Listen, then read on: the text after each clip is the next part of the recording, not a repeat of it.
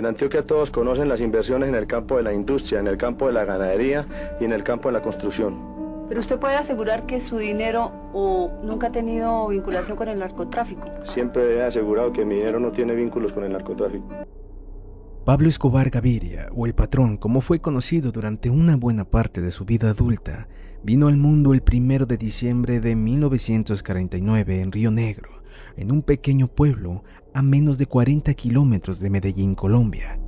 El tercero de siete hermanos, nació un jueves a las 12 de la mañana y recibió su nombre de uno de los apóstoles de Jesús, lo que denotaba la religiosidad de su familia. Como señaló posteriormente su madre Milda en una entrevista, el futuro narcotraficante siempre fue su predilecto, lo que le hizo que le mimara hasta la extenuación. Sin embargo, vivir bajo esa sobreprotección no le impidió desarrollar su ingenio y convertirse a una corta edad en un niño inteligente. Tal era su precocidad que en cuanto tuvo los años suficientes para conocer la importancia del dinero, se devanó los sesos para poder conseguirlo rápidamente. Desde pequeño alquilaba bicicletas y revistas de cómics, aquellas del llanero solitario, del zorro y del santo que leían los jóvenes de los años 60. Durante su adolescencia, Pablo se asoció con su primo hermano Gustavo Gaviria para trabajar en una fábrica de lápidas. Durante meses ambos viajaron de pueblo en pueblo tratando de vender su producto entre los familiares que habían perdido a un ser querido. Sin embargo, no tardaron en descubrir una forma ilegal de incrementar las ventas del negocio. Encontraron una variante. Robaban lápidas de mármol del cementerio de San Pedro, donde las familias ricas de Medellín tenían lujosos panteones, para venderlas a recicladores. Pero curiosamente estos datos han sido negados de forma posterior por varios historiadores a pesar de que fueron confirmados por la propia madre. En 1972, cuando apenas contaba con 22 años, Pablo ya se había dado a conocer en Medellín por sus pequeños coqueteos con el crimen. Ese año ya había creado una banda de maleantes famosa por desvalijar coches y vender mercancía de contrabando niñerías para lo que le esperaba, ya que con el inicio de la exportación masiva de cocaína a Estados Unidos desde Colombia, este joven empezó a hacer las veces de intermediario entre los productores de la droga del país y aquellos que la transportaban hasta Norteamérica, donde causaba furor. El uso indiscriminado que hacía de la violencia, según sus seguidores, si las cosas no se hacían como él quería, asesinaba al culpable y seguía disfrutando de la cena. Pronto esto le hizo subir escalones en el mundo de la droga. Fue en ese momento cuando empezó a llevar dinero a su casa, algo que su madre no reprocha. En los años posteriores, Pablo y su primo hermano empezaron a aprender el oficio a la sombra del contrabandista Alfredo Gómez López, apodado El Padrino, quien les permitió conseguir dinero rápido a cambio de entregar su vida a la droga, algo casi literal pues se convirtieron en guardaespaldas de los grandes convoys de estupefacientes que llegaban a la ciudad.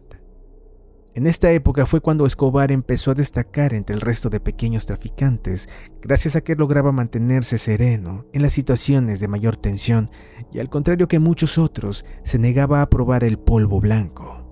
De hecho, los que le conocieron han afirmado en varias ocasiones que despreciaba a aquellos que eran adictos, pues los consideraba débiles de corazón. Por ello Pablo se convirtió rápidamente en una estupenda mosca. Los patrones veían a Pablo como un hombre serio que no bebía, ni siquiera fumaba, y le encomendaron el trabajo de mosca, en el que llegó a guiar caravanas de hasta 40 camiones de contrabando y en el que ganó muchos pesos. Durante esta época el contrabandista adquirió una costumbre que siguió durante toda su vida, acostarse muy tarde y levantarse también tarde. Con el paso de los años, los ingresos de Escobar fueron aumentando hasta tal punto que en 1974 asumió la tarea de llevar él mismo los cargamentos de cocaína hasta Estados Unidos.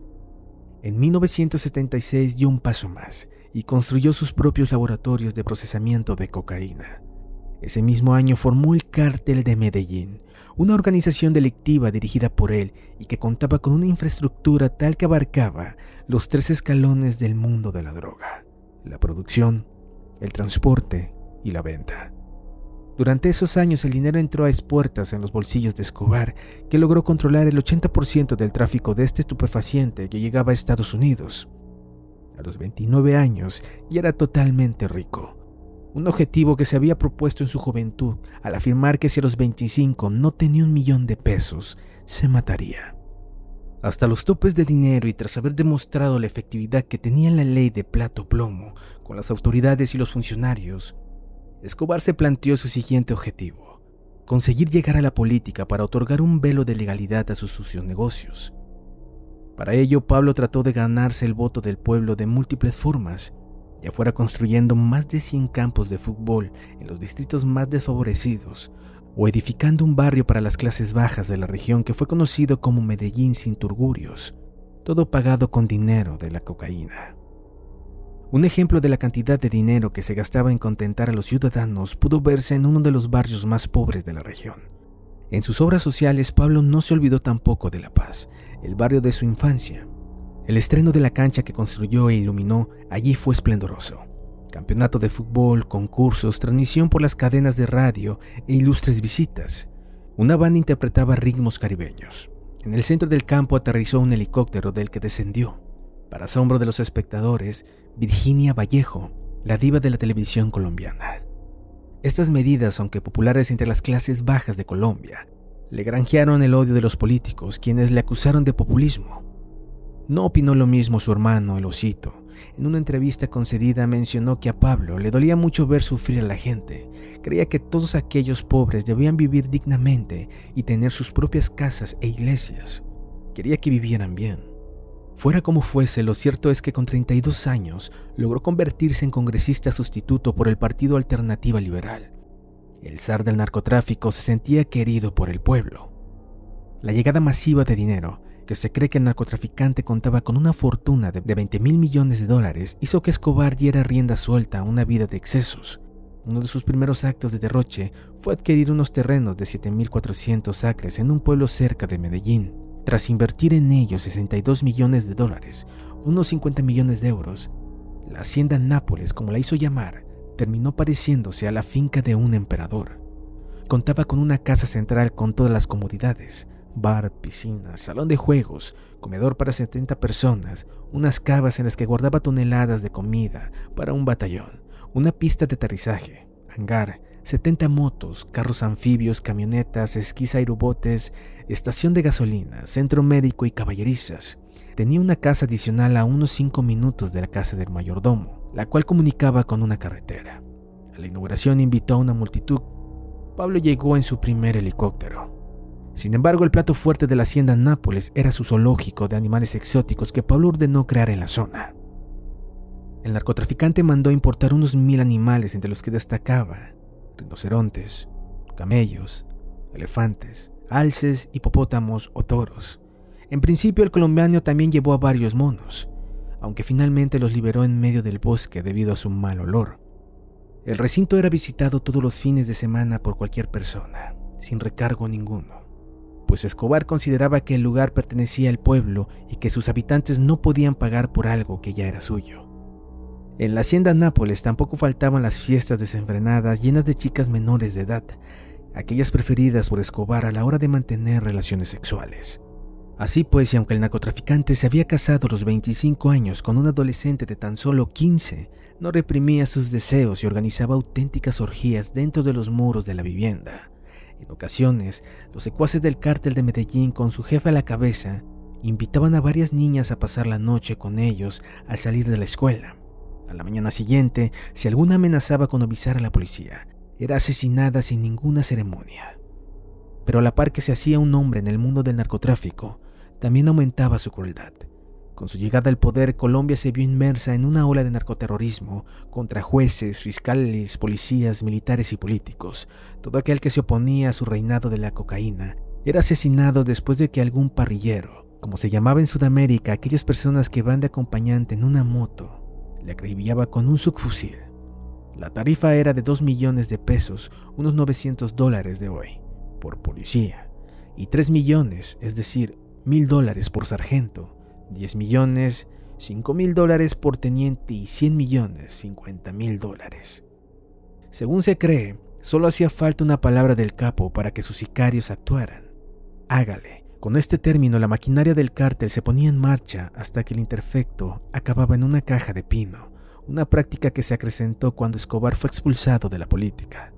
La causa, el ministro de Justicia colombiana, Rodrigo Lara Bonilla, logró demostrar su relación directa con el narcotráfico y que se financiaba a través de la droga. Por desgracia, la persecución que ese hombre hizo del patrón le costó la vida en 1984, año en que murió ametrallado dentro de su coche. Algo tristemente similar le sucedió a Guillermo Cano Izaza, el director del periódico El Espectador, cuando en 1986 fue asesinado frente a la sede de su diario por hacer públicos los turbios negocios de Escobar. Posteriormente, unos tres años después, el rotativo volvió a ser atacado, aunque en esta ocasión con 135 kilos de explosivo que destrozaron una buena parte de su edificio principal. El artefacto, como solía suceder en el caso del narcotraficante, estaba elaborada a base de dinamita, una sustancia que él consideraba la bomba atómica de los pobres. A partir de ese momento los ataques se convirtieron en habituales a lo largo y ancho de Colombia. Uno de ellos es a día de hoy recordado por su crueldad.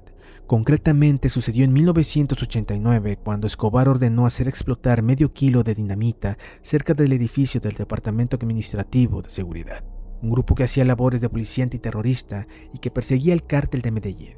Un total de 70 personas perdieron la vida y los heridos se contaron en más de 500.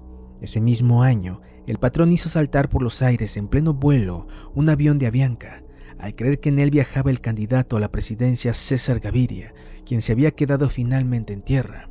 Perdieron la vida 110 personas. Durante su etapa al frente del cárter, la justicia le atribuyó la autoría directa de más de 10.000 personas, cifra que le hizo ganarse multitud de apelativos desagradables entre sus enemigos. La DEA lo define como el mayor criminal de la historia. En Colombia, el general Miguel Zarza, su archienemigo que le persiguió de manera sistemática e implacable, contra quien Pablo hizo estallar dos cargas apocalípticas de dinamita, le describe como un hombre excepcional, una de esas personas que la naturaleza produce cada siglo entre millones, que desperdició su vida haciendo el mal. Sin embargo, sus malas artes terminaron condenándole a prisión. Concretamente, todo empezó en 1979, cuando Estados Unidos solicitó que los criminales colombianos que habían actuado en sus fronteras fueran extraditados y juzgados en su país. A pesar de que la norma se aceptó en principio, la gran ola de atentados perpetrados posteriormente por el patrón hizo recular al gobierno. Sin más remedio para cortar las decenas de muertes que se estaban sucediendo, el presidente llegó a un acuerdo con Pablo. Solo revocarían la ley si él se entregaba a las autoridades locales y acababa entre rejas. El capo aceptó, aunque puso una condición la prisión sería construida por él. El acuerdo se materializó el 19 de junio de 1991, día en que Pablo Escobar entró a la catedral. No obstante, aquel edificio era todo menos una prisión, pues contaba con habitaciones de lujo, gimnasios, una cancha de fútbol, varios salones de juego y hasta una catarata natural. Tampoco se podía decir que el narcotraficante estuviera confinado allí, pues salía y entraba a placer, además de celebrar todas las noches fiestas y orgías en su interior. Tales eran las actividades que se llevaban a cabo en aquel lugar que cuando lo descubrió la prensa, al gobierno no le quedó más remedio que hacer público que iba a trasladar al patrón a una celda de verdad. Escobar no estaba dispuesto a tolerar aquello, por lo que se fugó el 21 de julio de 1992. Tras escapar, el cártel de Medellín no dio tregua a las autoridades y comenzó una nueva campaña de asesinatos de manos de más de un centenar de sicarios. Pero el final de Escobar estaba cerca y el propio narcotraficante lo sabía todo debido a que el gobierno había creado un grupo especial con más de 500 hombres, el bloque de búsqueda, para encontrar y acabar con su vida. En los siguientes meses, esta unidad mantuvo bajo una estrecha vigilancia a Escobar. Finalmente, el 1 de diciembre de 1993, un día después del cumpleaños de Pablo, las autoridades prepararon un gran operativo para poder capturarlo en cuanto fuera localizado. Sabían que se encontraba en Medellín y únicamente necesitaban una llamada para rastrear su posición. Solo cabía esperar.